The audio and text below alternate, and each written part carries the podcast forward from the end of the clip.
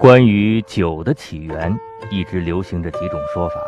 有人说酒始于尧舜，有人说是夏禹时代的夷狄做出了酒，还有人说是杜康造酒，更有人说酒与天地同生。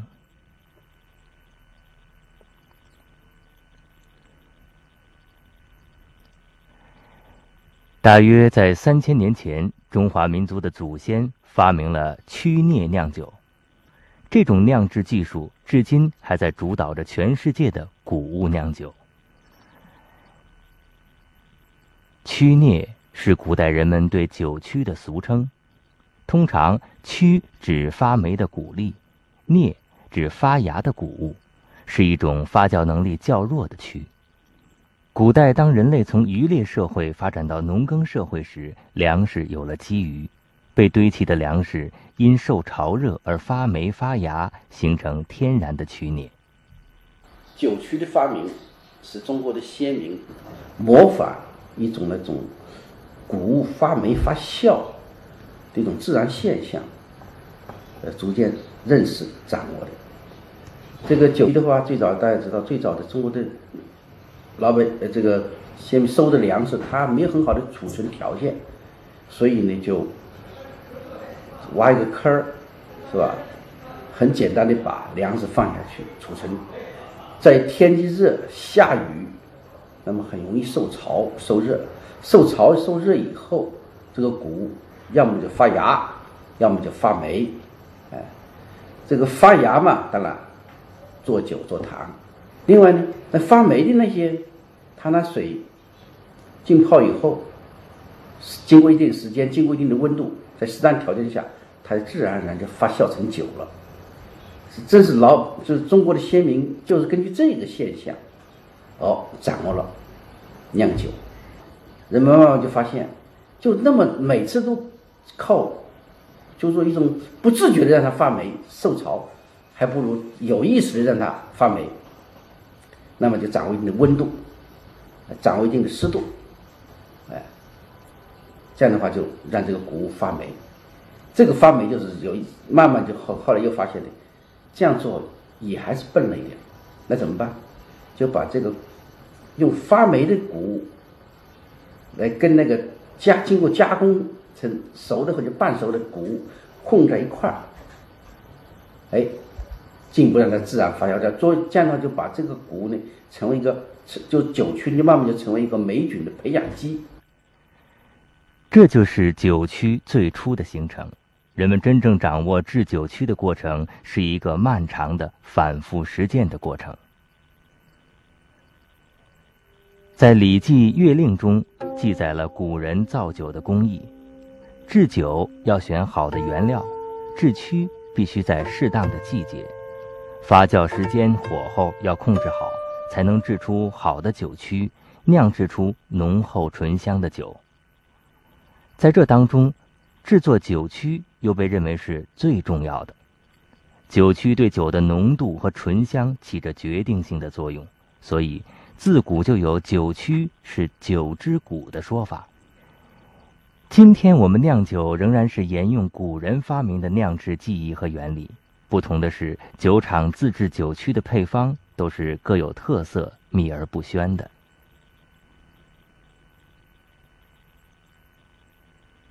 酒曲呢，在酿酒过程当中呢，它起的最主要的一个作用呢，就是一个糖化的作用。酒曲呢，又起到一个特有的风味的作用。像我手里举着的那块曲呢，就是我们的那个传统的制曲工艺制出来的曲，它呢，主要是就把小麦。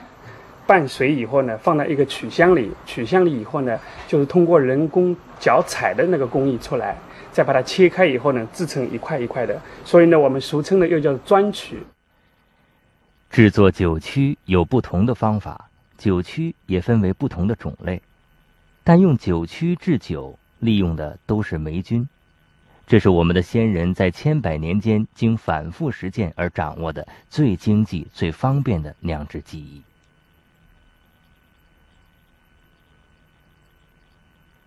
这个技术呢，直到十九世纪中叶，法国的一个化学家叫巴斯德，他是研究啤酒变酸、葡萄酒变酸这么一个过程，他才掌握了哦，酿酒的过程实际上就是细菌工作的过程。中国人沿用了这种微生物来为人做工，在古代人们更不知道什么是微生物的条件下，掌握了这么一种技术，是很先进的。随着制曲技艺的进步，酿酒技术才有了发展。酒最早的记载是在殷墟出土的甲骨文钟鼎文中，这些字都是酒的象形文字。酒字中的酉表示瓮形的器皿，用它可以酿酒，所以一些与酿造有关的字，如醪糟的醪字、酱油的酱字。还有平时常用到的“醋”字中都有“酉”字旁。酒字的左边在甲骨文中有时在右边加上三个点儿，表示酒是流动的液体。酒在《说文解字》中是这样解释的：“酒从水有生，酉可为酎酒。”在段玉裁的注释中，“酎”三重酒也。为用酒以水酿之，是再重之酒也；次用再重之酒为水酿之，是三重之酒也。以酒代水加到米和曲中，再次发酵，以提高酒的纯度。这样经过几次发酵酿成的酒，就是古人说的三重酒，被称为酎，在当时是贵族的酒。用这样的办法提高酒的浓度，是古人一项重要的创造，后来一直被人们使用。古人是酒中有人的性格体现，酒在千百年的历史中被赋予了丰富的内容。我国许多地区不同民族的乡情酒俗，就已成为各民族文化的重要组成部分。在黄酒的故乡绍兴，就有为女孩出生专门酿制的女儿酒。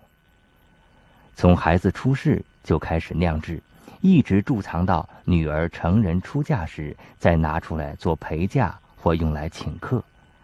这种酒因装在特意制作的花雕酒坛中，而被称为花雕酒。至今，当地仍有人对生了女儿的亲友表示祝贺，戏称。恭喜花雕进门，后来演化到了生男孩也酿酒，并在酒坛上涂上朱红色，取名状元红，希望孩子长大能具状元之才。大概中国的酿酒最大的特色就是用曲来酿酒，这个在西方是没有的。中国已经有了几千年的酿酒历史，而且用霉菌也有几千年了。或者这样积积累了很丰富的经验，呃，这个成果在国外获得很高的评价。很多日本的和欧洲的学者都认为，中国利用霉菌和中国的医药这两项加起来，跟中国四大发明相比，并不差，并毫不逊色。日本学者小田统就说过。用少量的母素而糖化大量材料的曲法，可以承认它是进步而且经济的方法。在利用酵母菌这点上，是世界上无可比拟的进步的科学操作。在进一步探索这些微生物奥秘的今天，全世界都不会忘记最早培养应用它的是中国人。